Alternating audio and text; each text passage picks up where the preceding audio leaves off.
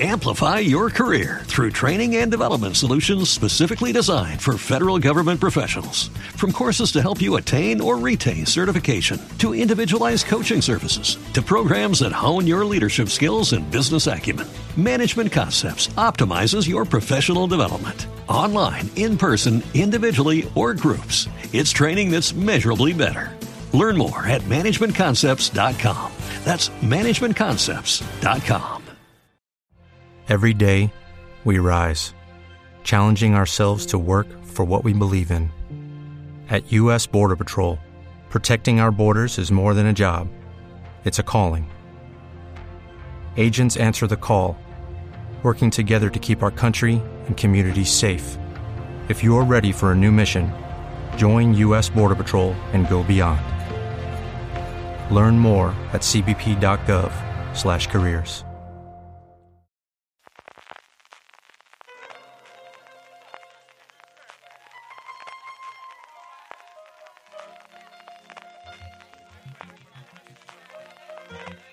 Estás escuchando Fuera de Series con CJ Navas.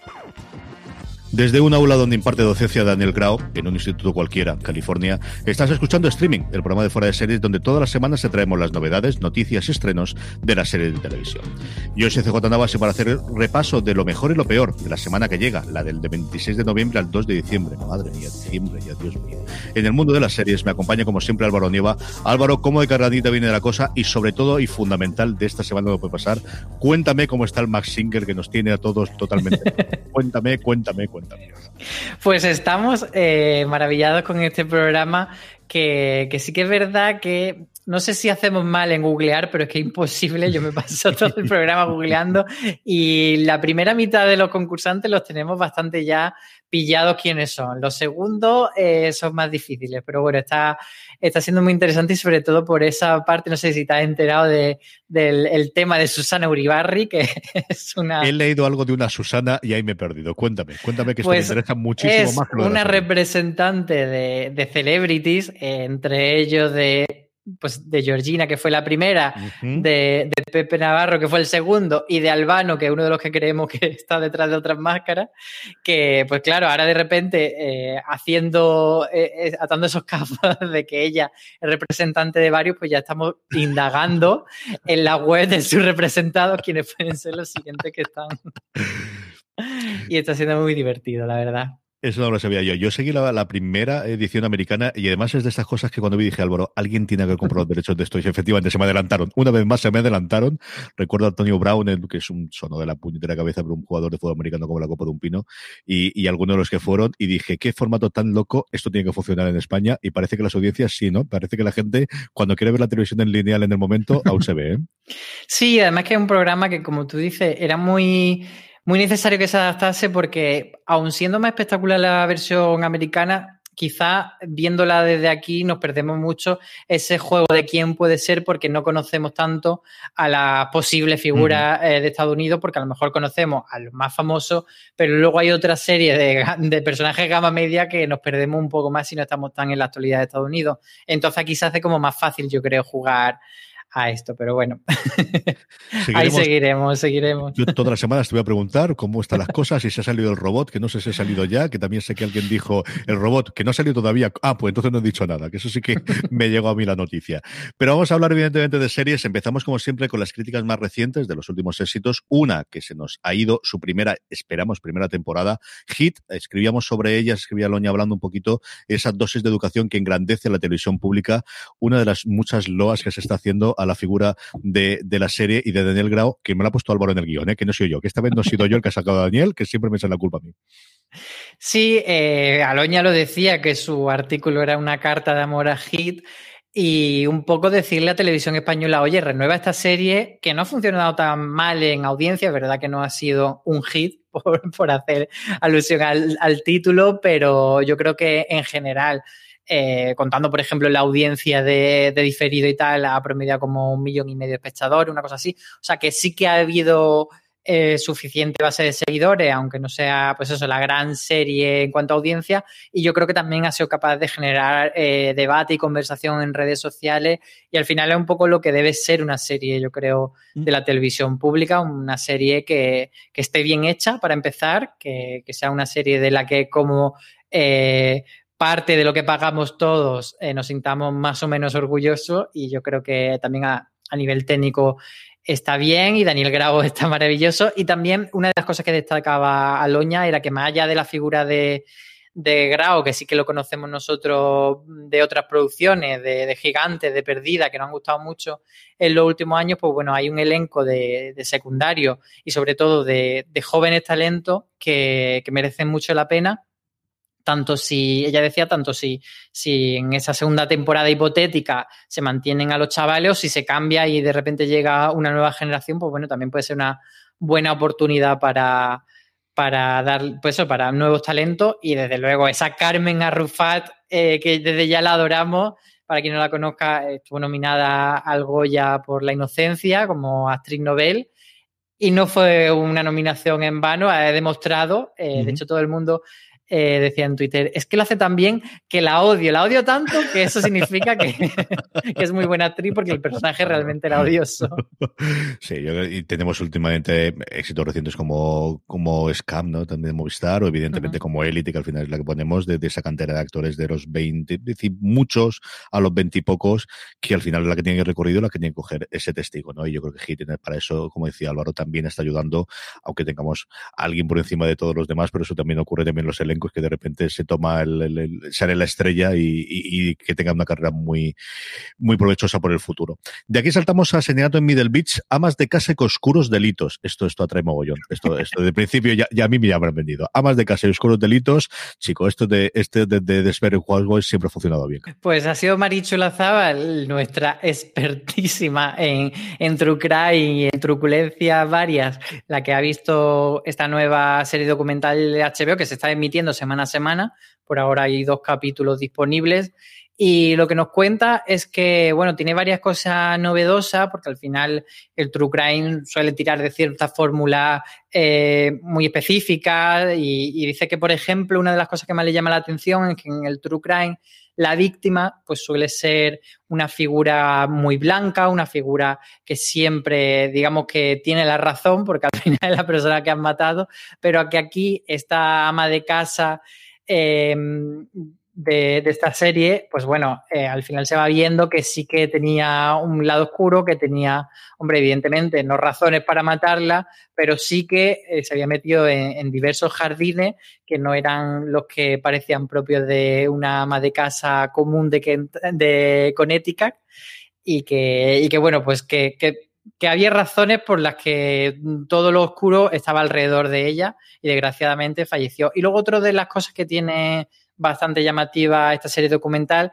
es que está narrada e investigada por el hijo de la víctima. Uh -huh. Es el quien lleva todo el peso de todo el protagonismo y el que va haciendo el avance. Entonces, eh, comentaba Marichu que era interesante ver cómo eh, no solo vamos siguiendo la investigación, sino también las reacciones de él y cómo a él le afecta personalmente, pues de repente descubrir ciertas cosas.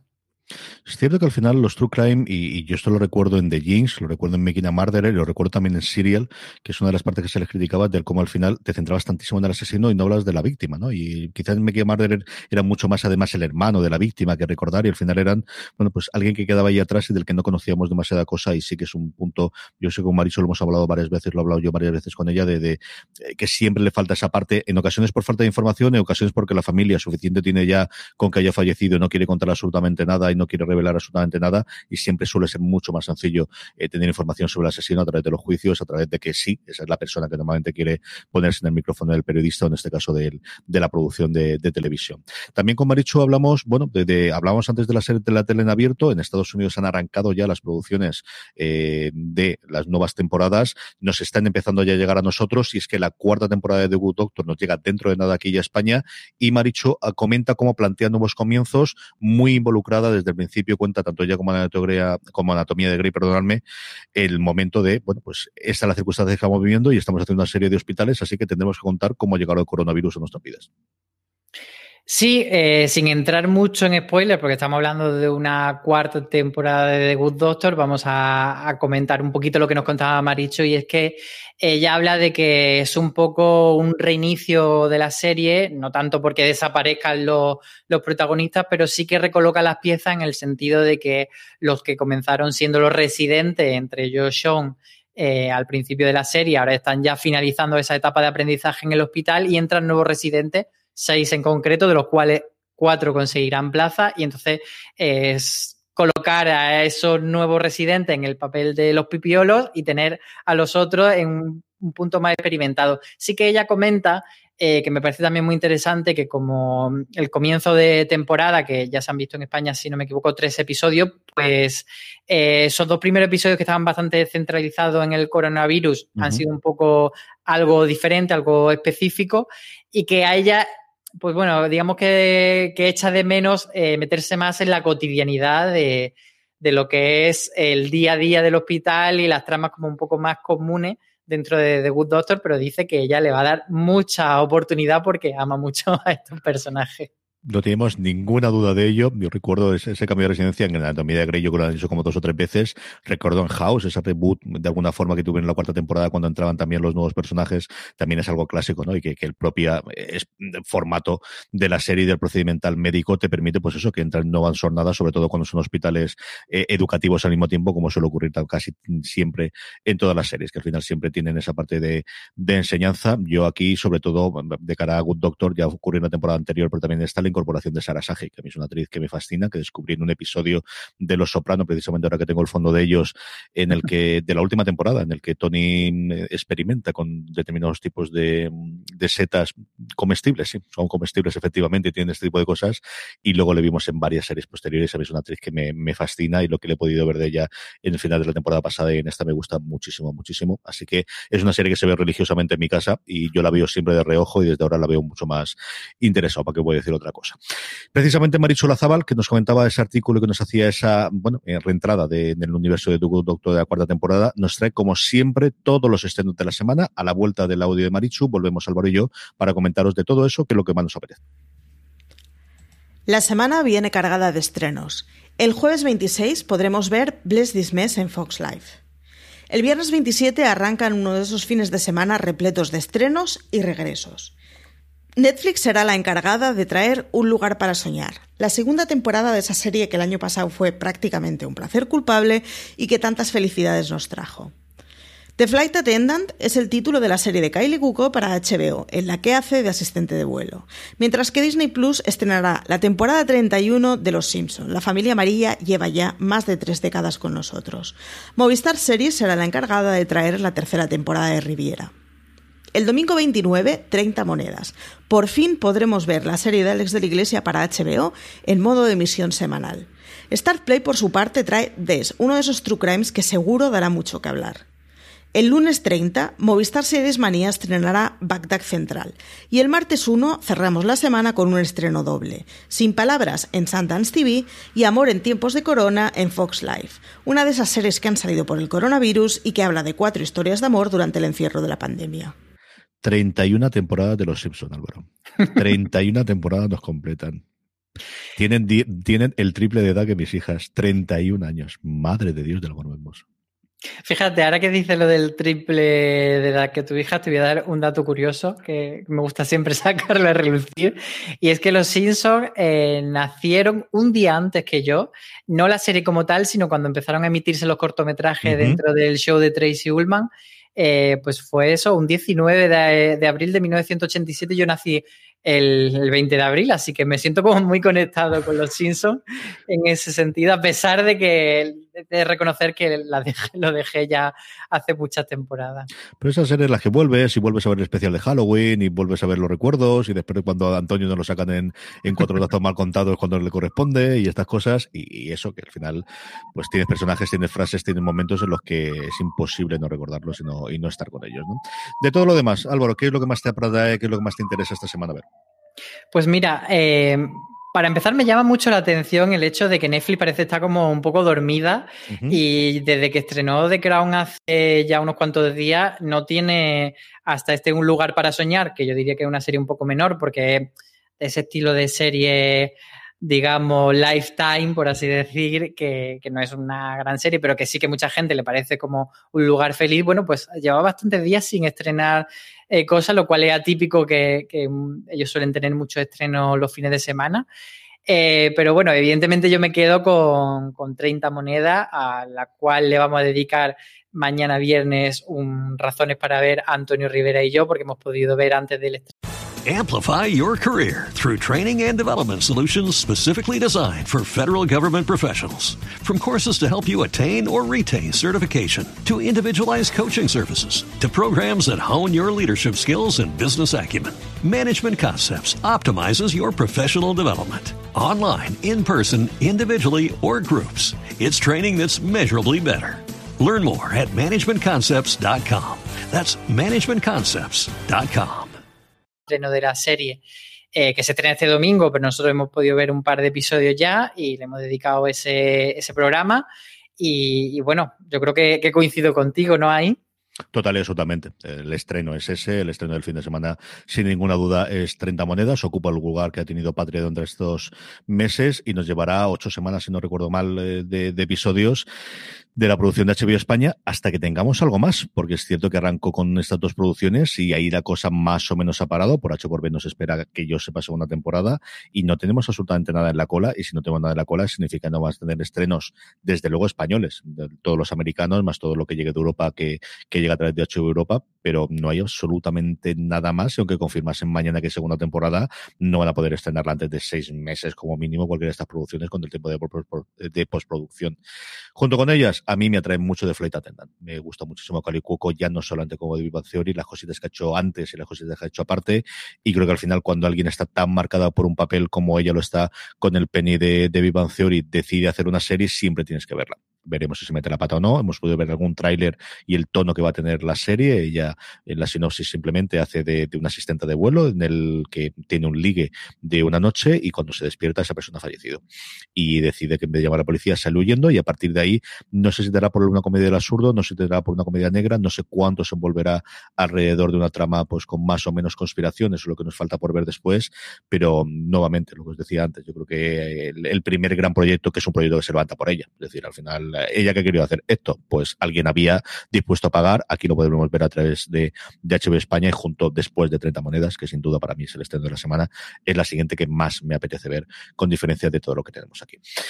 Y el lunes tendremos CJ, eh, tendremos crítica de Aloña, que, que, se la ha pedido y, y, nos contará qué tal este Fly Attendant. Y también quería comentar eh, que me llamó mucho la atención este estreno de Sundance TV mm. eh, sin palabras, porque al, al, leer sin palabras Sundance TV pensé, esto es speechless, la comedia de situación tal. No, es otra serie que se llama Unspeakable, que es una serie canadiense y, que va sobre una trama de que pasó en Canadá, un caso real en el que por unas donaciones de sangre de la Cruz Roja de repente se mucha gente se infectó de tanto de VIH como de hepatitis C y fue como un gran escándalo al, a principios de la década de los 80 y, y, sobre todo me llama la atención porque está ahí metidita Sarah Wayne Callis, a la que recordaréis por Prison Break, por Colony más, más recientemente y también por The Walking Dead, que, mm. que yo la pude entrevistar hace, hace tiempo y, y, la verdad es que me pareció una chica majísima, majísima.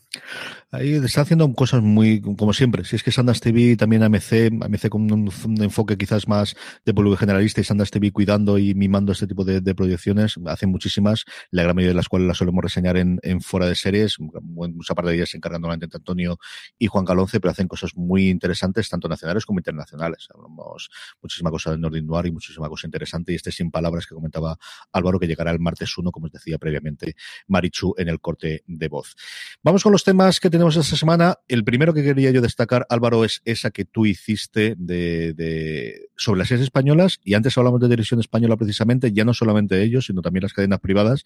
Televisión española sigue teniendo esta posición de interinidad en cuanto a la decisión, que yo no sé si es buena o mala para que salgan las series, que ahí podremos discutir mucho si precisamente cuando no hay patrón los marineros pueden mandar y ahí tenemos un par de personas bastante interesantes dentro de producción de ficción de televisión española que tiran para adelante con los proyectos, pero es cierto que parece, yo ya llevamos tres años oyendo esto, porque se va a nombrar el consejo, pero junto con esto es que tenemos varias de las series, y tú hablabas de esa brigada Costa del Mar, que yo recuerdo hablar con la gente de la creación y la potencia que tenía en su momento, que ya no es que estén canceladas o renovadas, es que simplemente están en ese limbo de los justos en el que iban ante los monatos. Esto es una cosa impresionante.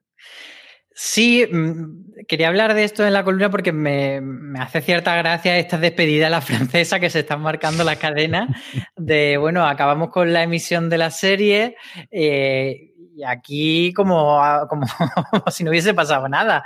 No decimos ni que está renovada ni que está cancelada. Es verdad que muchas veces eh, pasa un tiempo entre hasta que se puede decir cuál es el futuro de la serie, pero yo creo que en el caso de Brigada Costa del Sol o en otro como el de 45 Revoluciones es más que evidente que son series que están canceladas, series que, no han cumplido expectativas y que se dan por finalizadas y que no van a tener una segunda temporada, pero que en ningún momento eh, dicen eh, esto. Y no solo ya es que no haga un comunicado específico para decirlo, sino que en cierto modo intentan evitar que, nadie pregunte, que nadie hable con los responsables de ficción de las cadenas sobre este tema y que por tanto no salga ese titular.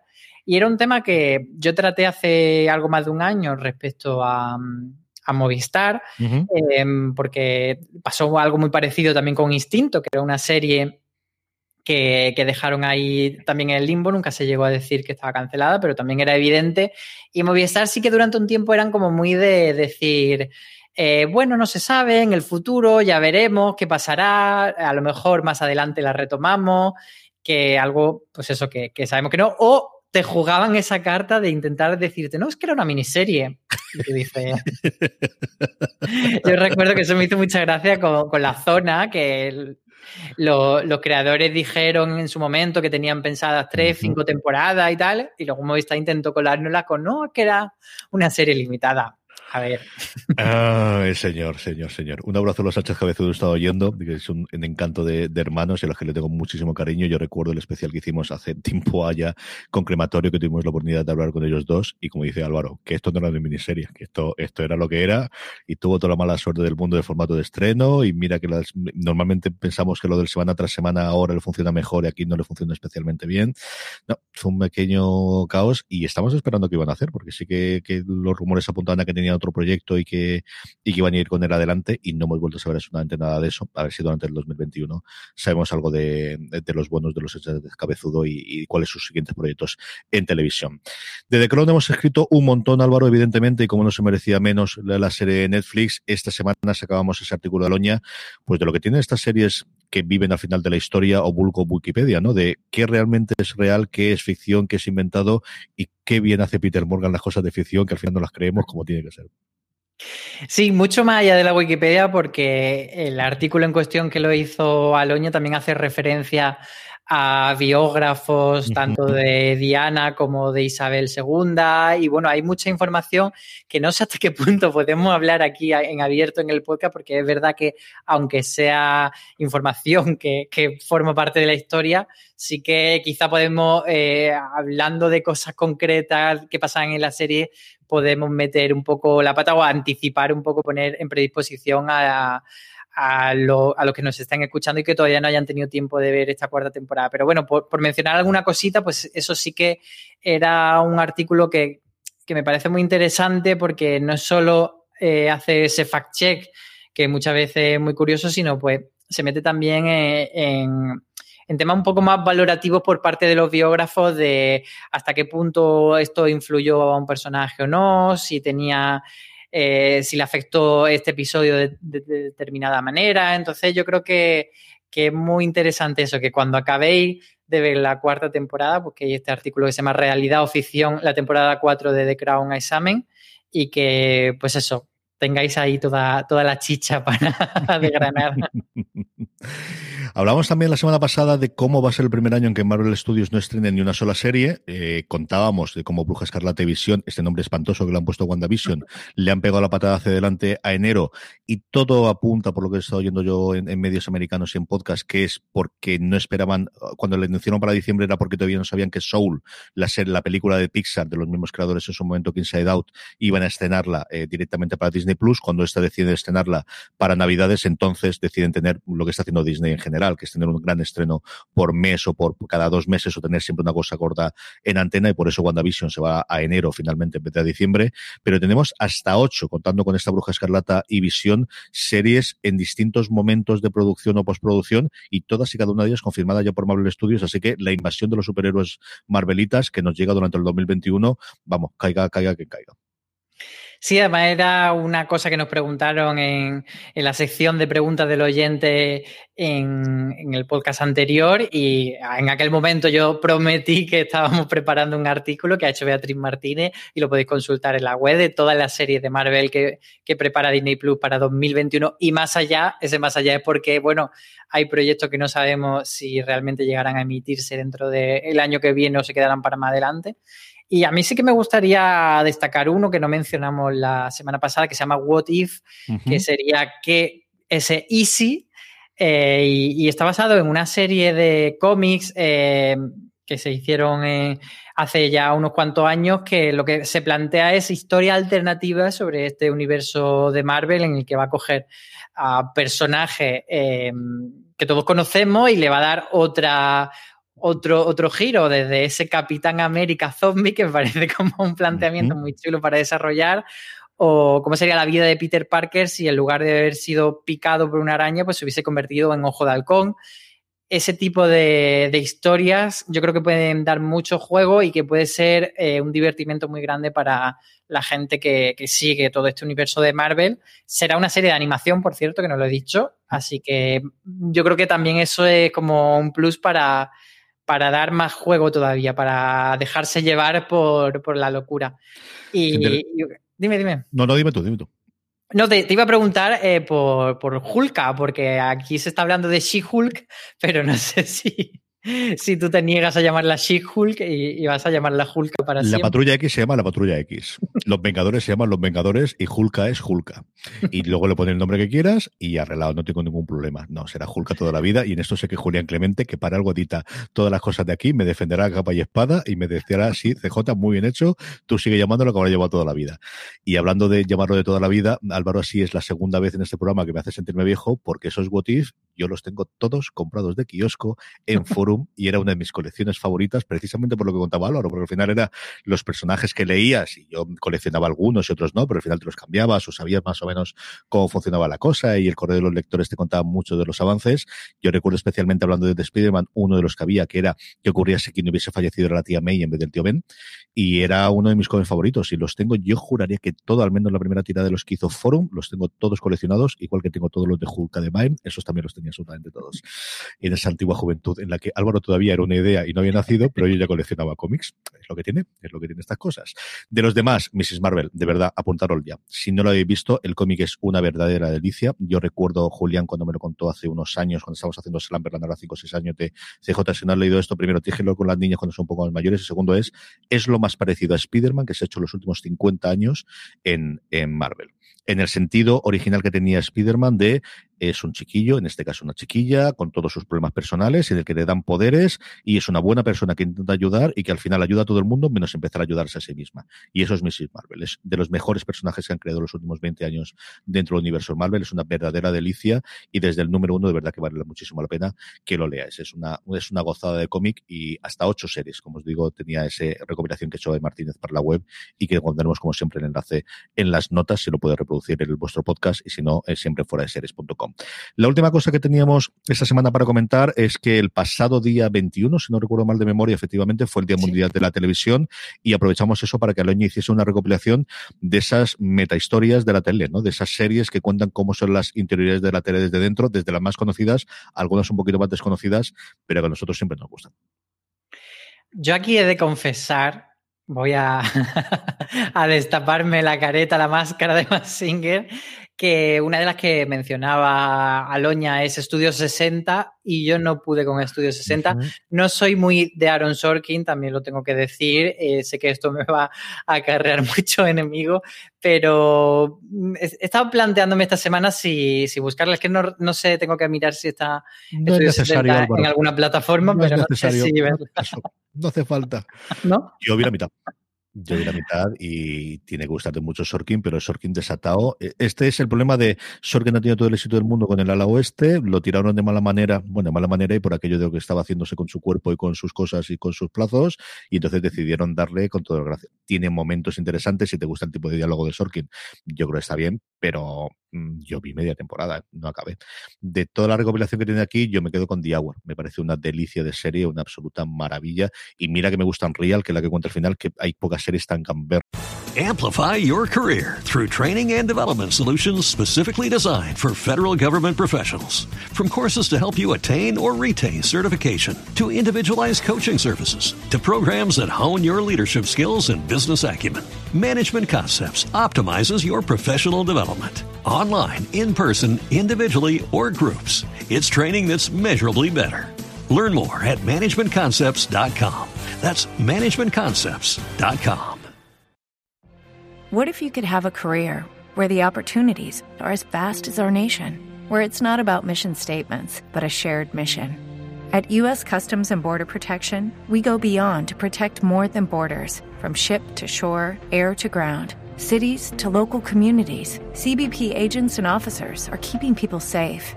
Join U.S. Customs and Border Protection and go beyond for something far greater than yourself. Learn more at cbp.gov/careers. y tan, tan, tan con el punto de mala leche que tiene. Pero aquí la serie que hizo Abby Morgan, que salía, lo más conocido de nuevo era Dominic West después de hacer The Wire, pero Romola Garay se come la serie.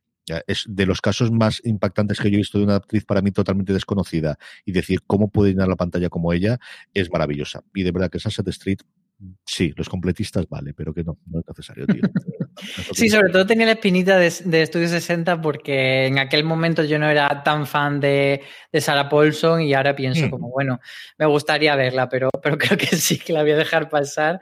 Y, y bueno, también me quedo yo con, con Unreal porque sí que me parece muy interesante. Eh, tanto si te gustan los reality como si los detestas, eh, acercarte a ver cómo son esas interioridades de cómo se hace y luego ponerte a ver un, un príncipe para Corina o ese tipo de, de programas o, esa isla de las tentaciones y ya verla con el chip de, vale, hay una persona con el pinganillo diciéndole al redactor esto, llévale a esta esquina, dile esto, engáñale de tal manera.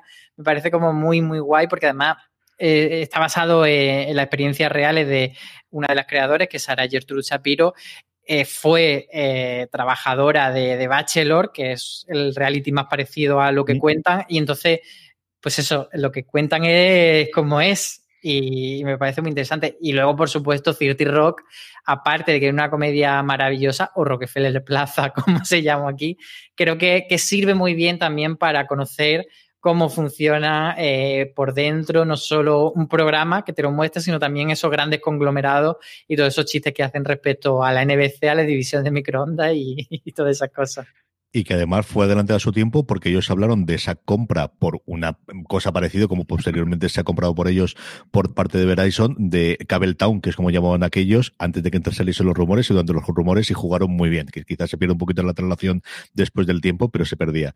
Yo el personaje de Sarah Paulson es que tiene los problemas que tiene siempre con los personajes femeninos de Sorkin, así que yo creo que si la ves encima te va a cabrear mal la serie, así que yo creo que menos todavía, Álvaro. Pues descartado, sí, tachado.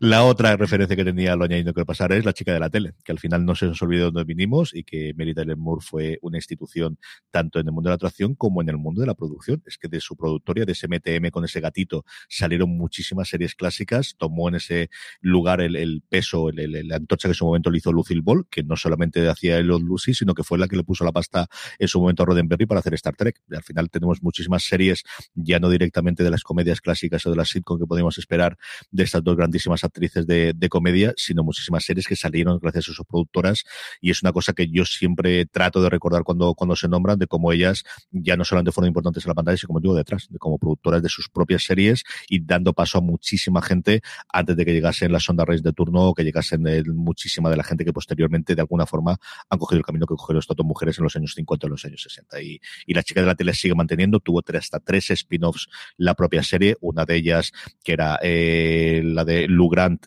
es una cosa de las más curiosas porque cambió de comedia a, a, drama, se alargó a 50 minutos y contaba ahí ya no la parte de una televisión, sino de un periódico que se volvía a San Francisco y yo volví a ver no hace demasiado tiempo el primer episodio y sigue aguantando. No hay móviles, eso sí, y es todo muy extraño, pero es una serie que sigue aguantando.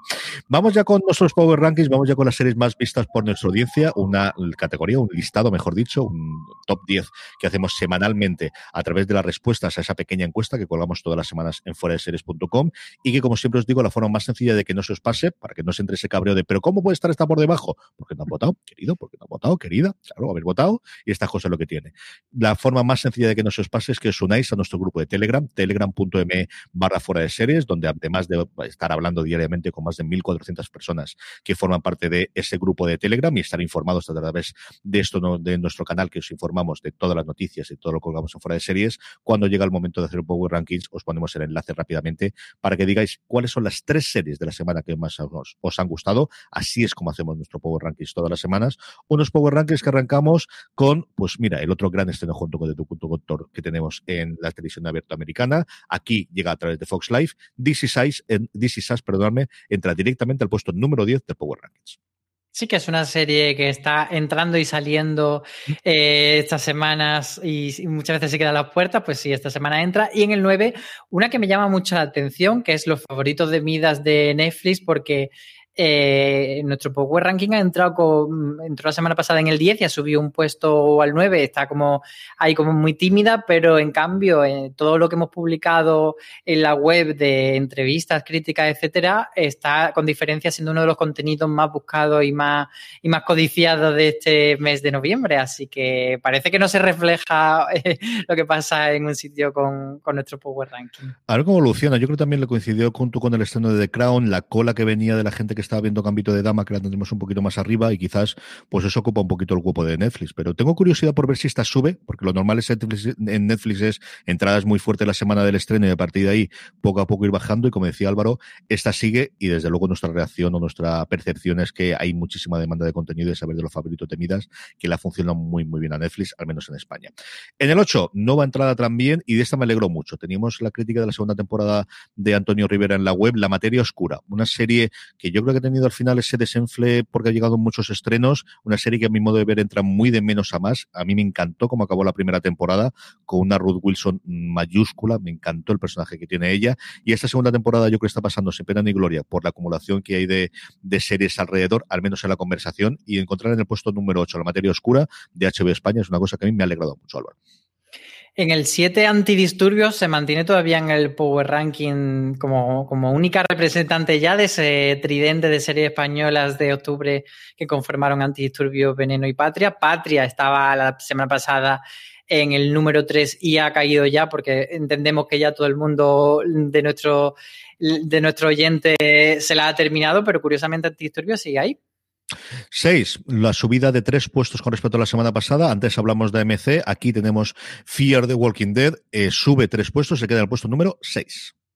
Y en el 5, Guns of London, a pesar de estar en una plataforma un poco más modesta que, las grandes, que es Star Place, pues bueno, eh, va ganando a esto y también sube dos puestos esta semana pero que están trayendo maravillas como esta que lleva muchísimo tiempo. Precisamente, eh, antes hablaba Álvaro de que mañana tendremos el Razones para Ver de 30 monedas. Esta semana hemos tenido el Razones para Ver de Guns of London que hicieron entre Marucho Lazabal y Aloña Fernández Larreche, hablando de cómo de inicio les tiraba para atrás la serie y cómo les enganchó prácticamente desde el primer minuto la serie de Start Play.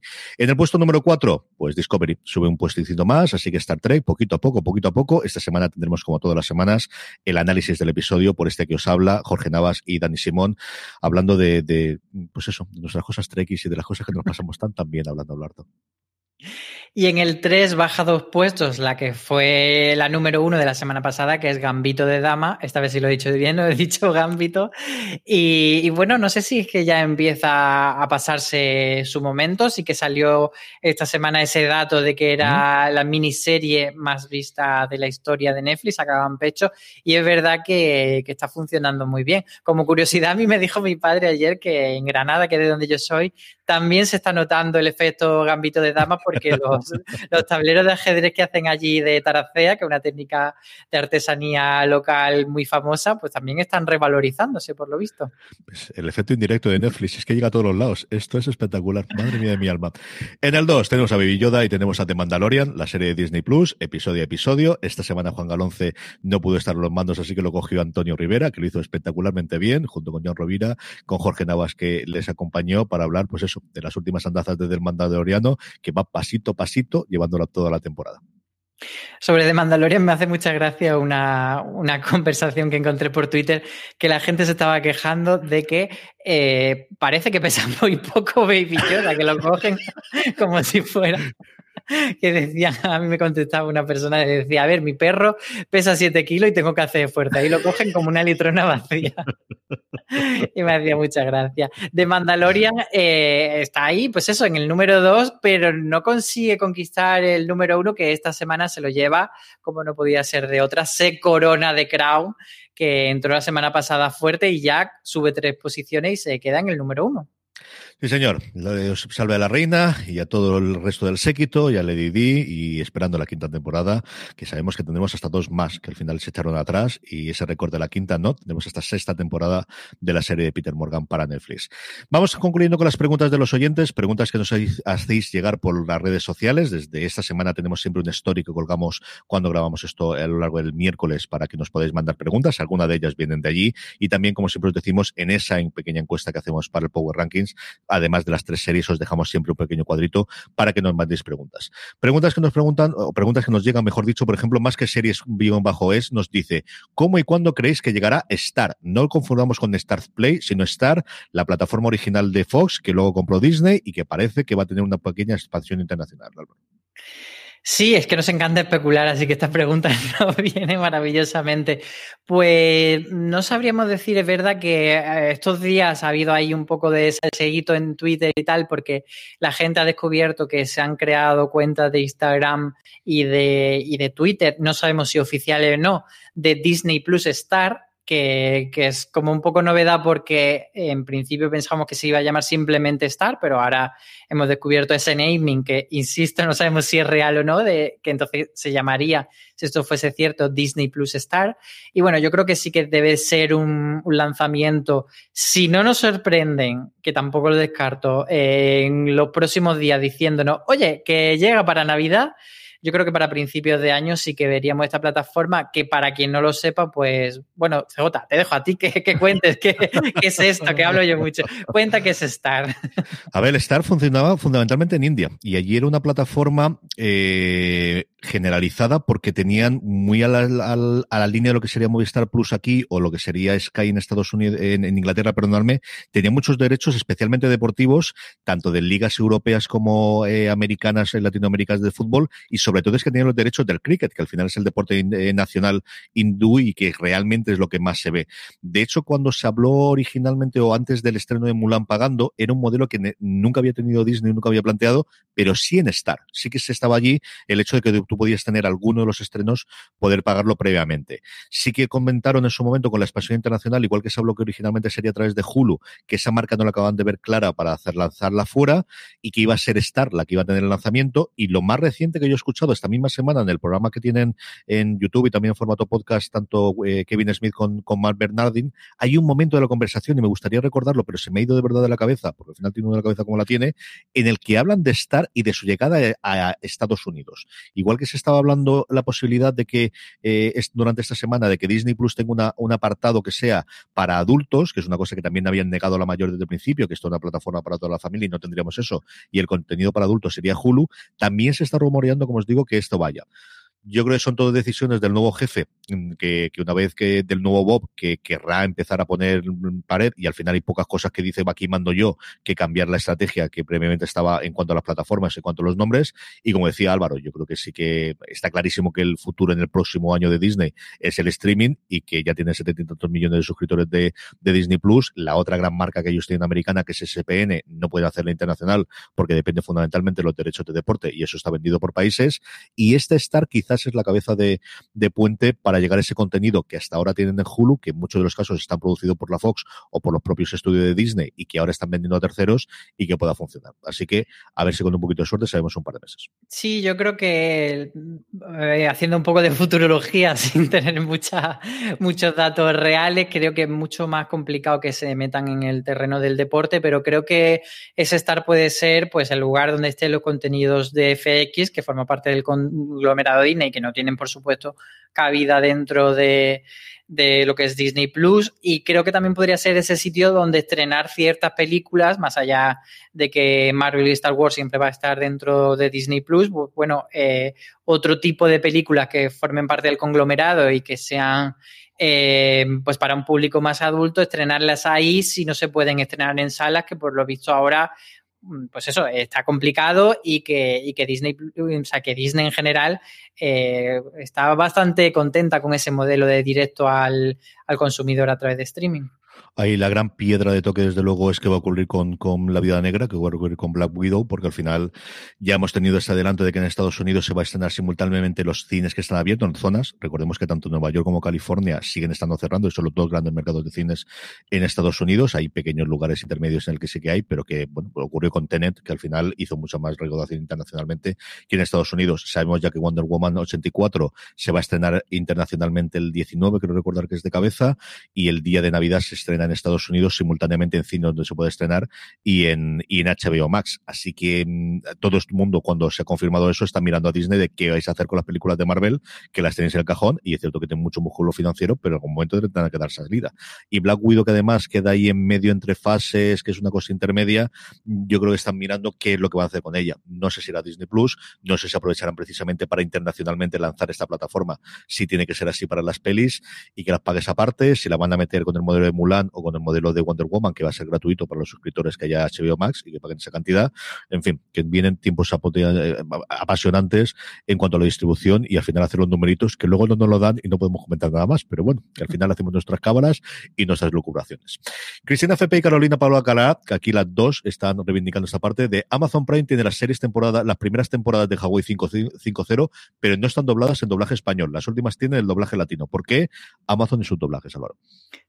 Pues la verdad es que son eh, casos raros porque, como ella misma nos decía, no debe ser porque no estén dobladas, porque son series que han pasado por diferentes canales, han estrenado en Fox y luego se han estrenado en cuatro y han tenido infinitas reposiciones en, en Energy, en la TDT. Entonces, yo creo que en esto, más que preguntarnos nosotros, lo que tenéis que hacer es quejaros a las redes sociales de Amazon, porque es verdad que luego sí que, sí que hacen caso de esas cosas y muchas veces ellos le dan al botón de meter contenido a lo loco y, probablemente ni se hayan dado cuenta de que este error de que no está el doblaje en español, sino que está solamente la pista de audio de doblaje latino.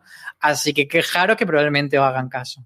Sí, señor, sí que, sí que lo hacen y Amazon que además está haciendo el trabajo del señor recuperando muchísimas series de finales de los 90 a principios de los 2000, pues mira, esta es además con más razón y como decía Álvaro, que están dobladas. Es que esta, el doblaje está hecho yo creo que eso no se pierde. Entiendo yo que no se ha perdido. En fin, puede ser. Yolanda Reyes está directamente para ti. Álvaro, por favor, crítica de Nasdrovia que la has podido ver ya entera o al menos te faltaban solamente los dos últimos, ¿no? No, ya la he terminado y prometo que si no hoy jueves, mañana escribiré la crítica en la web. Eh, he de decir que sí que cuando pudimos ver en el Festival de Vitoria los dos primeros episodios, Antonio y yo, Antonio escribió la crítica de ese comienzo de temporada y fue bastante entusiasta y yo compartí ese entusiasmo, pero bueno, me he venido un poco abajo, mm, me ha gustado suficiente, pero al final no lo he encontrado tan brillante como a lo mejor un, un mira lo que has hecho y me ha parecido que, sobre todo en el tramo medio de los dos episodios eh, de, la segunda semana, me parecía como que era un poco redundante en esa escalada de violencia con los, con los personajes de la mafia rusa y me faltaba ahí como que cuajase la cosa. Aún así, mm, creo que son seis episodios que se ven bastante fácil, que son agradables de ver y que merece la pena. No los descartaría, desde luego. Utrera Navarro nos dice, ¿se sabe algo del estreno en España de la serie Small Axe, es decir, pequeña hacha? Pues sí, es una miniserie que a la vez no es una miniserie porque eh, está creada por Steve McQueen, que era el director de 12 años de esclavitud, y, surge un poco a raíz del movimiento Black Lives Matter, etcétera. Y lo que pretende es contar a través de varios voy a abrir comillas aéreas, episodios, eh, cinco en concreto, eh, diferentes historias sobre ser negro y lo que eso implica a nivel social y a nivel eh, pues de violencias, etcétera. ¿Por qué digo que abro comillas? Porque ellos mismos hablan de películas. Entonces, si son cinco películas, ¿lo consideramos serie? No lo sabemos. es una producción de BBC One que en Estados Unidos se ha emitido a través también de Amazon Prime Video y que aquí llegará en enero en Movistar Plus. Antonio Gómez González nos hace una pregunta que yo niego la mayor desde el principio, pero como la han mandado así, yo la, escribo, que es ¿a qué se debe el fracaso de las plataformas españolas Flixoler y Planet Horror? Claro, yo creo que para empezar deberíamos eh, abrir debate y cuestionar si realmente han fracasado. Yo, mi opinión es que Planet Horror es una apuesta de AMC Network muy específica y que al final eh, no creo que busque tener miles y miles y miles de suscriptores, sino ofrecer algo muy concreto para un nicho concreto y que esté bien hecho y al final también que sea como una plataforma dentro de las plataformas, porque recordemos que esto se distribuye pues eh, tanto que lo puedes coger a través de Movistar, de Vodafone, etcétera, de la, de la, que tú tengas y yo creo que es como un complemento, entonces no creo que, que tenga que ser algo que se mida con un Amazon Prime, por ejemplo. Y Flixolé, yo creo que que ha podido posicionarse bastante bien. Evidentemente no llega tampoco a la altura de las grandes plataformas, pero creo que a nivel de marca, eh, cuando llegó daba una sensación un poco de cutrongo por ese nombre comparado con, con Netflix, con SOLE, y yo creo que la labor de redes sociales y de imagen que han hecho eh, les posiciona en un nicho muy concreto, pero como una plataforma bastante digna. Yo como suscriptor de las dos plataformas, es cierto que fundamentalmente por mi suegra que descubrió lo que había ahí en medio y quería tener aquello y aquí se lo pusimos y aquí lo tenemos compartido. Yo coincido con Álvaro en esa parte, es decir, lo de es un fracaso cuando cierran. Y al final es cuando pegan el cerrojazo y luego al final tienen mil cálculos internos de números, de esto me permite tener esta cosa, esto hace que pueda hacer este otro acuerdo y ya está. En la parte de Flixolé, pues al final es que el catálogo de Cerezo le salía gratis, es que lo tenía él. Es que al final era darle salida a una serie de películas cuya única salida si no sería editar en DVD y eso cuesta pasta y ahora lo que tienes es un servidor que cuesta mm, real el kilo, como diría mi abuela, que en paz descanse, o a céntimos la distribución. Es decir, es que de los X euros que pagues de suscripción, el 90% es beneficio. Lo demás sirve para pagar servidores, sirve para pagar a la gente que tan buen trabajo hace como de community, como decía Álvaro, pero que son costes muy controlados. Y que a partir de ahí es que vayas creciendo. Y creo que no hay una oferta similar. Es que al final el, tipo de público al que va cuesta la primera vez en que le pongan la plataforma y cuesta la primera vez que entre, pero es lo mismo que Netflix. Es que en el momento que entres eso, pues tienes un catálogo de películas y de series que también las tiene interesantísimo desde la historia viva del, cine y de la, de la producción autónoma de, de series. Eh, yo creo que el problema aquí es cuando lo comparamos con Netflix, todo es pequeño comparado con Netflix. Es decir, es que eso es allí. No tiene tantos suscriptores, no han fastidiado, eh, ya, ya lo sabían ellos. Planet Horror yo sí que el hecho de menos porque cuando se anunció que íbamos a tener una plataforma dedicada al horror, yo pensaba que iba a ser una traslación de Shudder, de la que tiene la propia MC Networks original americana en Estados Unidos. Y aquí es cierto que está muy volcada en el, en el cine de terror. Yo, por formación profesional, he hecho mucho de menos que tengan series, incluso series originales que estén en, en Shudder y, eh, en Estados Unidos y series que importan directamente para allí. Yo es una plataforma que Juan sí que la ve regularmente, que al final se acerca porque le gusta mucho más ese, el género de terror clásico y las películas de eso, de 90 minutos, mucha vez serie B, mucha serie Z.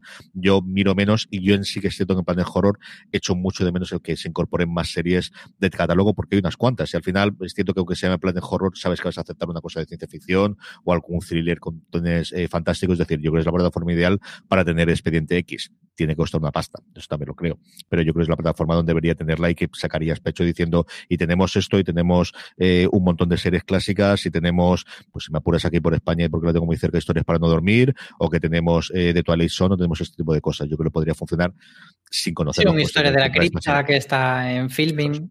Ese tipo de cosas. Yo creo que ahí podrías tenerlo y ser el en la plataforma de los que va la gente que va a Sitges. O sea, esa yo creo que tiene que ser el modelo final que, que yo se me meten nombres en mañana, yo no lo quiera y, y AMC tiene la suficiente cabeza como para no hacer esto responsable de la plataforma, lo que perseguiría, ¿no? De esta gente que va a Sitges durante el resto de los 50 semanas al año que es lo que hacen, pues ver Planet Horror. Y, y es cierto que, por ejemplo, el desembarco hicieron con todos los problemas de este año de coronavirus, aún así fue eso y la gran presentación de en sociedad fue allí. Vamos con la pregunta de Shiva como tiene que empezar. Álvaro, que es hola, bonitos. Así se empiezan preguntas. Señor, te predispone, era ello. Si el equipo de Boya Horseman está trabajando en algo nuevo, muchas gracias y un abrazote. Pues de momento no hay ninguna producción nueva eh, de Boya Horseman, o de, los creadores de Boya Horseman en el horizonte. Sí que eh, podemos decir que la siguiente serie que hicieron, que se llamaba Tuca y, Ber Tuca y Berti, que es la serie de, mm, que estrenaron en, Netflix, eh, bueno, pues fue una serie que tuvo una temporada en Netflix, se canceló y, gracias a, estas cosas de, la modernidad, de que hay mucha gente queriendo tener contenido, pues Adult Swing la rescató y iba a hacer una segunda temporada. Y aparte de eso, el creador de la serie, que se llama Rafael Bob Wasberg, eh, hizo con otra de las guionistas de Boya Horseman, que se llama Kate Purdy, otra serie que se estrenó en Amazon hace unos meses, se llama Andon. Entonces, este sería el, el proyecto más reciente que tienen, que es un proyecto que no tiene nada que ver con, con Boya Horseman, pero que todo el mundo que la vio se quedó encantado. A mí, la verdad, es que es una serie que se me quedó ahí atrás y, y, se me olvidó verla, se me olvidó un poco de su existencia, pero que tenía ahí en el radar para verla cuando tuviese tiempo, porque mm, aparte de que tiene una, una imagen muy, muy llamativa, una estética muy diferente, pues eso, hablaban de que eh, a nivel narrativo y a nivel creativo era una joya bastante interesante. Sí, era una serie curiosísima grabada con, con rotoscopio, en el cual se grababa imagen real y luego posteriormente se hace una especie de dibujos animados y quedaba una imagen que si la veis, sabéis el tipo de imagen que está haciendo. Yo recuerdo por un par de episodios, eh, tenía a Bob Odenkirk haciendo del padre fallecido de la protagonista por la que lo empezaba a ver, había mucho eh, comentario acerca de, de, problemas mentales que tenía la protagonista y una serie, al menos artísticamente como mínimo curiosa y la gente que la vio desde luego sí que habló muy bien de ella. Yo lo último recuerdo oír hablar a, Bob Waxberg, precisamente a Rafael Wasker fue en la entrevista que le hicieron el 31 de enero en TV Top 5, que sabéis que es uno de mis podcasts de referencia, el que hace toda la semana en Hollywood Reporter, en el que echaba pestes y además de una forma bastante explícita, ¿eh? que en estos normalmente se cortan las cosas un poquito diciendo claramente que lo de acabar Boyer Horseman en esa temporada no fue idea suya, que fue una cosa de Netflix, ya empezaban los tambores de guerra de cancelación, eso ya estaban continuando en Netflix, y es cierto que no yo recuerdo y no me ha dado tiempo de volver a escuchar el programa, no decía absolutamente nada más de, de tener alguna cosa a, a futuro o a medio plazo para poder hacer. Y, después llegó lo que llegó, así que yo creo que ahí si están haciendo alguna cosa de desarrollo en animación, es cierto que al final es lo más sencillo, entre comillas, de producir en estas circunstancias de cada uno en su casa, pero no hay nada más. Y hablando precisamente de animación, sí que eh, para que veáis que al final es cantera para hacer otras cosas, una noticia que me enteré ayer es que está en marcha ya la tercera de Deadpool y que las guionistas van a ser las guionistas de Boss Burger, que también es otra de las comedias que aquí en España quizás no se conoce tanto, que en Estados Unidos siempre se le compara recientemente con Los Simpson lleva veintitantas temporadas. Es una serie que a mí me encanta desde que veo cuando me acuerdo de volver a ver alguno de los episodios y es deliciosa. Y mira, pues otra que se está abriendo muchísimo hueco en Hollywood en los últimos tiempos. Y hasta aquí ha llegado streaming. Recordáis que tenéis muchísimo más contenido, mucho de ello lo hemos contado durante el programa, lo tenéis también en las notas del programa que lo podéis ver en vuestro reproductor de podcast, nos podéis escuchar en iVoox, en Spotify, en Apple Podcast y en vuestro reproductor de confianza, si permite tener notas. Ahí lo tendréis todos y si no, siempre la noticia que sacamos de acompañamiento de este podcast en foradeseries.com. Si nos queréis ver las caras, como siempre, lo podéis hacer en nuestro canal de YouTube y también en Instagram Televisión. Estamos colgando todos los programas también para que nos podáis ver, sobre todo Álvaro, que es el que da gusto de ver, para que vamos a decir otra cosa. Yo, mira, al final apaño así medio como si estuviese en Mr. Robot y con la gorra y con los sopranos de fondo para que no se note, pero bueno, si queréis ver a Álvaro en todo su esplendor, acercaros al canal de YouTube de Fuera de Series, youtube.com barra Fuera de Series, seguirnos en Instagram, que estamos colgando religiosamente todos los programas también en Instagram Televisión. Y la semana que viene más y mejor, Álvaro. Pues nos vemos y nos escuchamos la semana que viene. Un beso a todos. A todos vosotros, gracias por escucharnos. Volvemos la semana que viene. Como siempre os digo, recordad, tened muchísimo cuidado.